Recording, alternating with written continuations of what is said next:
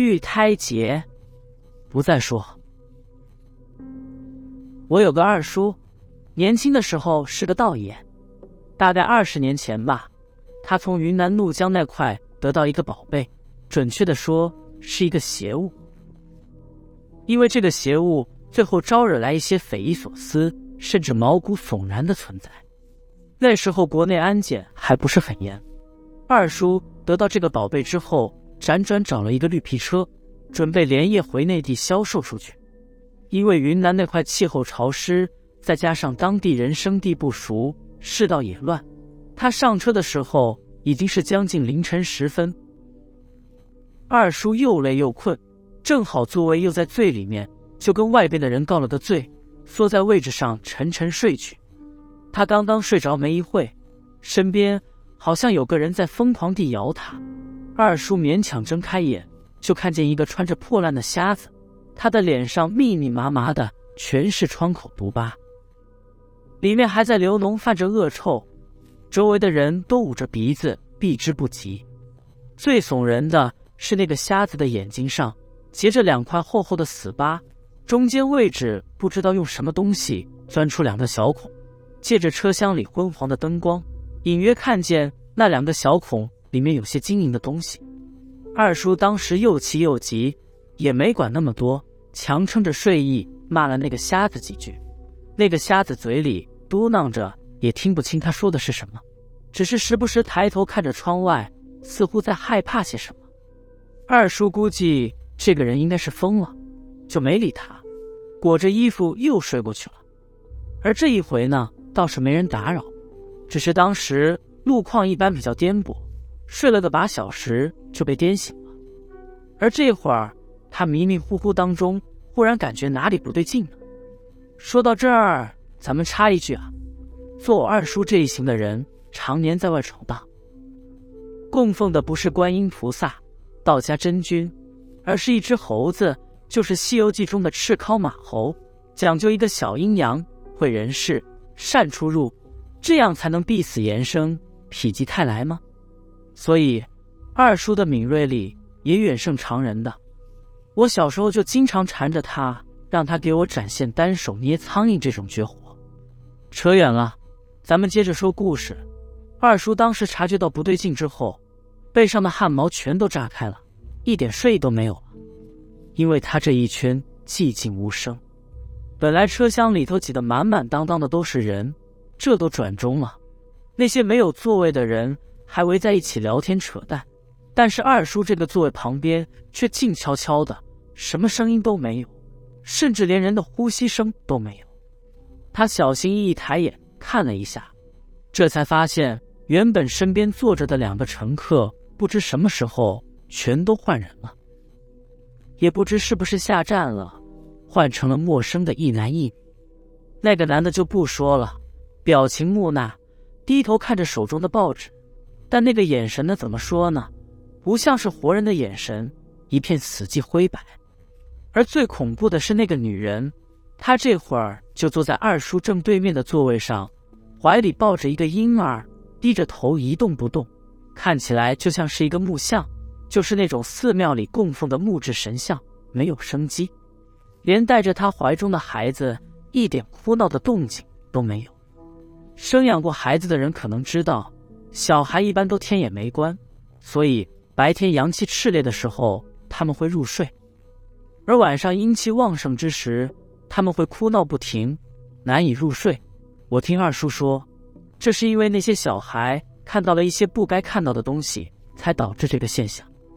而此时此刻，这个女人怀中的孩子就是一动不动，仿佛她抱着的是一个死胎，并且这两个人身上都穿着厚厚的袄子，裹得严严紧紧的。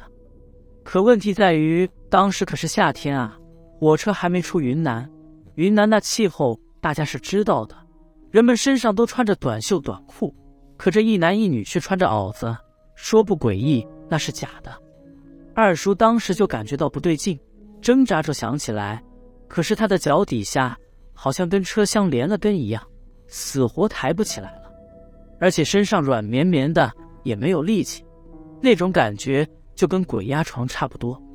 当时二叔心里就是一沉，糟了，这是遇到邪物了。二叔给我讲这个故事的时候，面色不变。他早年走南闯北，见过的怪事也不止这一回，比如什么三面佛、女体术、地母洞。即便是当年被困在鸭龙桥柱子下三天三夜，出来的时候，除了脸色苍白一些，还能笑着跟我吹牛打屁，然后该吃吃该喝的喝。可是他接下来说的话，却即便是现在的我听起来。也感觉到一股凉意顺着脊柱就往上窜。那个时候天还没亮，正是一天之中阴气最重的时刻。窗外不知什么时候起来很大的雾，隔着窗户也不知道这个绿皮车行驶到了什么地方。就在这个时候，整个车厢一颠簸，就好像是地龙翻身一样，车厢里的行李、货物什么的稀里哗啦全部落了一地，不少乘客被砸得痛醒了。二叔也一个不注意。整个人窜溜到桌子下面，他这才发现，原来对面那个抱着孩子的女人有一双三寸金莲。明清时期，女子缠足之风盛行，用布袋将若龄少女的双足紧紧缠裹，最后硬生生裹成三寸长短，再穿上绣花小鞋，这个就叫三寸金莲。只是这种陋习从解放以来就很少出现了，而这个抱着婴儿的女人。脚上就是一双三寸金莲，二叔只是匆匆一瞥，来不及多想，就赶忙爬出来，又重新坐到座位上，心中反复浮现着刚刚看到的那双鞋。那双鞋子上面的绣花繁琐考究，纹的图案也是来历陌生，是一只无头的黄鸟。黄鸟展翅欲飞九天之上，本是大吉大利之兆，可是脖颈之上却空无一物。看起来着实诡异渗人呢，似乎在预示着什么不祥之兆。而此时的绿皮车早已停止行驶，车厢里乱成了一团。惊醒的人们在车厢中四处拥挤走动，时不时有人口中大喊说什么列车脱轨了，种种动摇人心的话语。但诡异的是，不论车厢有多么拥挤，靠近二叔这两排座位周围，人们好像下意识的避让开。似乎有一种无形的力量扭曲了空间，让二叔所在的这两排座位被与世隔开了。二叔看着这诡异的一幕，心中也有点忐忑。不过这么多年来在外闯荡，身上还是有一些依仗的，那就是他左手手腕上的一串替命结。二叔早年间遇到过一位艺人，那个艺人其貌不扬，流落街头。二叔一时善心大发，送了那位艺人三个馒头。那个艺人收下馒头之后，就送给了他这串替命结。这个所谓的替命结，看着像是紫色藤蔓编织而成的，上面有三个藤结。那个艺人说过，一个藤结就能救二叔一条命。二叔一直视若瑰宝，再加上他平常谨慎小心，也就当初在女体树下用过一次。为此，二叔还私下里跟我吐槽，他说早知道这玩意这么神。当初别说三个馒头了，我直接送给那个人三斤，而不三十斤白面馒头。话虽如此，二叔心中还是有点犯疑，毕竟平白无故招惹来两个来历不明的邪物，也不知道他们为了什么而来，到底有什么图谋。他看着身边陌生的一男一女，心中忽然想起之前在昆明淘来的那个宝贝，这个宝贝是一颗玉心。这玩意儿是二叔当时从云南一个行脚商那儿买的，据说是从一个玉矿当中开凿而出的。那个玉矿靠近缅甸边界，开凿了有一些年岁了，深达几公里，里头的通道弯曲复杂。据说当年抗战时期死了不少人，甚至有些矿工在里面都挖出了一些年代久远的尸体，甚至有古人呢。俗话说：“千年石头万年玉。”古人落葬的时候，口中也常会含着一枚玉器，因为他们相信玉这种东西是有灵气的，可以化解万毒，可以辟邪镇魂，可以渡不灭者久之。而二叔淘来的这块玉心，据说就是从一个死人口中掏出来的。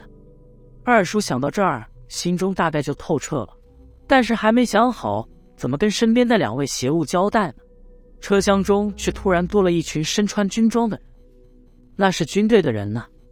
那个年代世道还不是很太平，出门在外各种牛鬼蛇神都有，但不论在哪，只要有穿军装的人出现，这心就安下来了。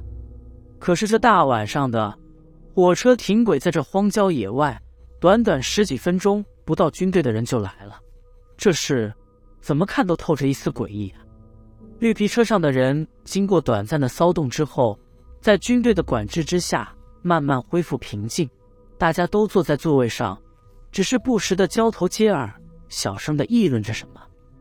二叔看着那一群军队的人在车厢中维持着秩序，心里也七上八下。他们这一行说白了是从鬼神手中抢饭吃，天不怕地不怕，却唯独对军人有种先天的畏惧。而且，虽然之前车厢里的人看不到自己，但是这些穿军服看起来就一身肃杀之气，明显不是那种刚刚从军的新兵蛋子，是见过刀枪、淋过血雨的，身上的阳气重着呢。邪物的那些障眼法可以蒙骗普通百姓，但是对付这种人，悬。可好巧不巧的，一个穿军装的人头一瞥，似乎注意到二叔，嘴巴一咧说道：“老乡。”就你一个人坐这儿，说着做事想往二叔旁边的座位上靠。二叔心中一提，靠什么呀？那可不是空位置，上头还坐着一个邪物呢。他瞄了眼旁边如同死人的陌生男子，心里忍不住盘算着那个穿军装的人坐上去会是什么样子，张口就要提醒。不过这个穿军装的人看着也只是做个样子。身子一挪，又站直了。二叔这才陪笑了一下，口中应付了几句，把那个人给应付了过去，顺便又旁敲侧击的询问绿皮车停轨这个事。那个人看来口风不严呢，犹豫了一下，含糊不清的说了几句。但二叔出门在外多年，还是凭借几句话就把事情给推测出了个大半。当时这心就凉了半截。说的是前面有狐群拦道。火车是被逼停的，那些狐狸成群结队，就跟受人指挥似的，上半身挺得笔直，径坐在前面铁轨之上，数量何止成千上万，在夜色的笼罩之下，黑压压的一片，根本都看不到头。二叔只是在心中大致想了一下这个场景，就感觉一股邪气扑面而来，感情这些畜生是都成了精了，深山野林子不钻。出来跟人抢地盘，又或者是他下意识捏了下怀中那颗玉心，这才刚拿到这个宝贝没多久啊，怎么这怪事就一件接着一件的来呢？先是两个邪物上了车，又是这狐群拦道，难道都是奔着这颗玉心而来吗？这东西到底有什么能力，能够吸引这么多匪夷所思的存在呢？二叔脸色煞白，只感觉怀中那个宝贝。是个丢不出去的烫手山芋，可就在这个时候，远处传来一阵火车汽笛声，那些军队的人似乎收到什么指令，陆陆续续的往车下走，时不时的还有几个穿军装的人高声劝慰车上的旅客，说刚刚只是火车出现故障了，现在故障已被排除，大家安心等等之类的话语。难道说前面那些狐狸都散了吗？二叔心中冒出这个念头，扭头一看，对面座位竟然空空荡荡了。那两个邪物不知什么时候竟然全都消失不见了，似乎之前发生的一切都只是一场梦。可就在这个时候，一个身影突然从二叔身后窜了出来，紧紧抓着二叔的袖子，力道大的吓人。二叔回头一看，那个人衣着破烂，裸露在衣服外面的手臂。脖颈，甚至是脸上，全是模样恐怖的毒疮恶疤，说不出的恐怖。他正是之前刚上绿皮车的时候遇到的那个瞎子。二叔轻吸一口气，这可不比之前睡着的时候。这个瞎子能在他清醒的时候如此轻而易举的靠近他，再加上之前的提醒，明显他是个深藏不露的艺人呢。他按住性子，小声的说道：“这位高人。”您可有什么指教？那个瞎子口中支支吾吾的，似乎喉咙里卡了个东西，说话十分困难。他艰难的吐出几个字：“他们不在。”音极为沙哑，就像是用指甲在黑板上划过一样瘆人。二叔瞅了瞅窗外，外面夜色笼罩，只能看到一片深沉如海的漆黑。现在绿皮车都没开动，而前面那些狐群也不知道去向。荒郊野外的，就这么贸然的出去，又能去哪呢？瞎子似乎感觉到二叔的迟疑了，脸色抽搐着，又艰难的憋出了几个字：“车上都得死，快走！”你说什么？你的意思是车上的人都要死吗？二叔眼皮一跳，回头看了看车厢中满满当当的人群。那些人们还在孜孜不倦地讨论着刚才的事儿，完全没有意识到大难临头。这列绿皮火车上的人都会死，是因为之前那些狐群，还是因为那两个邪物呢？二叔脸色阴沉，只感觉心脏砰砰直跳，一股热血涌上脑门。他张了张嘴，犹豫了一下，想提醒车上的人，但一时之间又不知道该怎么说出口。身边那个瞎子时不时的左顾右看，似乎已经等不及了，拉起二叔的手就往车下冲。当即，二叔一咬牙，也顾不得收拾行李，顺手操起那根他常年不离手的长杆烟锅，亦步亦趋的跟着那个瞎子，趁着没人注意，偷偷溜下绿皮车，借着夜色的掩盖往远处跑。荒山野岭的，还是大半夜，大风刮得格外凄厉。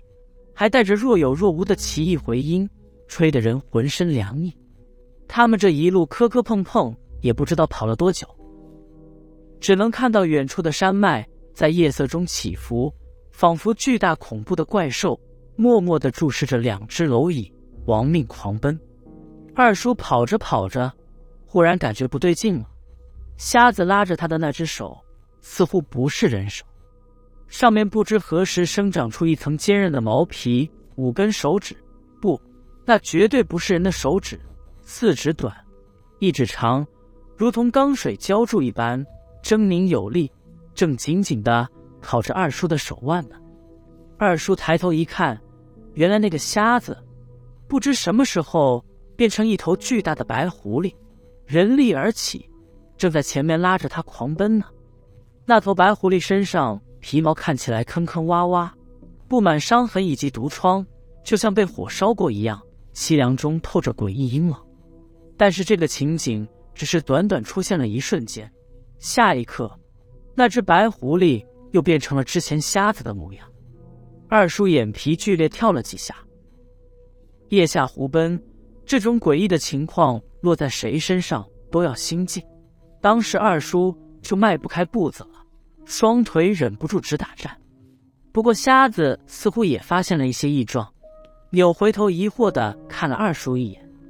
二叔不愧是今年的老江湖了，结合之前绿皮车上发生的一系列怪事，以及眼前这头化成人形的老狐狸，一个匪夷所思的猜测在他心中慢慢成型。只是现在这头狐狸还在看着他呢，一个把握不好，就算有替命劫上两条命。这也不够用的，他心中飞快闪过几个念头，脸上勉强挤出一个笑容。高人，我忽然想起来，行李还全部落在车上了，那里头有一块我千辛万苦得来的宝玉。夜色之下，瞎子本来就一脸阴沉，听到二叔的话之后，脸色更加黝黑。二叔强撑着一口气，定定地看着这头狐狸，防止他随时准备报警。等了好一会，瞎子沙哑着嗓子说：“在这等着，我有法子。”去。二叔心中犯了个嘀咕，同时也更加坚定了心中的猜测：不会是让你的胡子狐孙去取吧？但现在能拖一会是一会，当下一人一狐就在这荒郊野岭、残月西星下默默等待，也不知彼此都是在等些什么。那个瞎子时不时的回头张望。似乎随着时间的推移，越发焦躁不安了。二叔偷偷瞄了一眼，只感觉他那两个被死疤覆盖的眼睛中央，时不时的泛着绿油油的光芒。似乎这头狐狸感觉现在的一切都在他掌控之中，所以无所顾忌。又或者说，他现在心中还在忌讳着什么？这个时候，二叔也不敢多说话，掏出随身带着的长烟锅，又拿起火石点火。可能因为凌晨野外的怒气太重，摩擦了几下都没点着，索性抽出几条烟叶放在口中咀嚼了起来。时间一分一秒的过去，不知过了多久，那个瞎子忽然身子一震，口中发出野兽般的嘶吼，听起来愤怒之极。二叔心中一动。转头正好迎上瞎子那张愤怒扭曲的面孔，在他的眼前，那张千疮百孔、满是火毒的脸渐渐扭曲变形，生长出毛皮，下颚也变得又尖又翘，成了个狐狸脑袋。你骗我！糟了！二叔心中一沉，目光下意识往旁边一看，夜色如水中，远处有两个身影，如同鬼魅一般。正在急速靠近，而眼前那头狐狸前肢下垂，后腿曲张，纵身向他扑来。就在这时，二叔大喝一声：“妖孽受死！”他左手操起一面古镜，镜面有光华流转；右手捏雷诀，口中斥道：“念起勾天大雷公，霹雳声声震虚空，强神恶鬼不服者，五雷破火走无踪。”随着最后一个字落下，一道雷霆划破夜空而来，雷光下那个瞎子情不自禁趴在地上，身子一滚就画出圆形，乖乖伏法。嗨，果然是只鸡年的狐狸。二叔淡然一笑，露出成竹在胸的笑容。他目光如电，又看向那两个邪物。此时野外不知从何吹来一阵大风，风中二叔的衣袂猎猎作响，神情不怒自威。好意人间有道人，威武胜真君。只听他朗声道：“停停停，二叔，你这故事讲到一半，怎么变了个味道？”我忍不住打断二叔的即兴发挥，不满道：“二叔嘿嘿一笑，不以为然的端起烟锅，美滋滋的抽了一口，这才摇头晃脑道：‘我不是看着这情节有点乏力，适当艺术加工一下。’”他吧嗒下嘴，继续道：“这后头也没什么好说的了，无非是那两个邪物也为了那颗玉心而来，与这头老狐狸二虎相斗，必有一伤，而我就置身事外了。可是，你是怎么躲过那头狐狸反扑的呢？”我狐疑的看了下二叔的左手腕，上面那串草藤编织的首饰上，两个紫色的藤结还若隐若现。二叔眯眼说。我曾听人说过，玉这东西可以化解万毒，尤其是当时我得到的那颗玉心，明显就不是普通之物，所以我最后把这颗玉心向那两个邪物跑了过去。那头狐狸自然是抛下我，先去抢夺玉心了。我惊诧又疑惑的说：“那头狐狸就这么想要这颗玉心吗？想要的很呢，他身上满是毒疮恶疤。”一看就是身患火毒，如果没有这颗玉心，恐怕他命不久矣。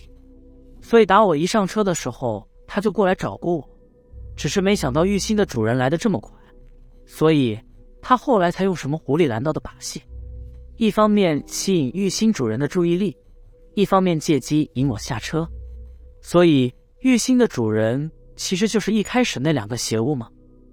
或许吧，那些深山古矿。一般都会催生出诡异的宝贝，而三步之内必有护宝者。那两个邪物怀中抱着的婴儿，恐怕就是传说中的玉胎，他们应该就是护宝者。而玉心就是玉胎的一部分，只是不知道二者为什么会被分离，又被当初那个行脚商得到。只是，只是什么？千年时，万年玉，八十一劫难为人。若得玉心化冰心，亏得长生殿上竹。二叔抽了口烟，一反常态的吟出这句语焉不详的话，随后似乎自觉失口，摆了摆手说：“我跟你说这个干什么呀？那种东西常人一辈子也不会见到，当个乐子听罢了。”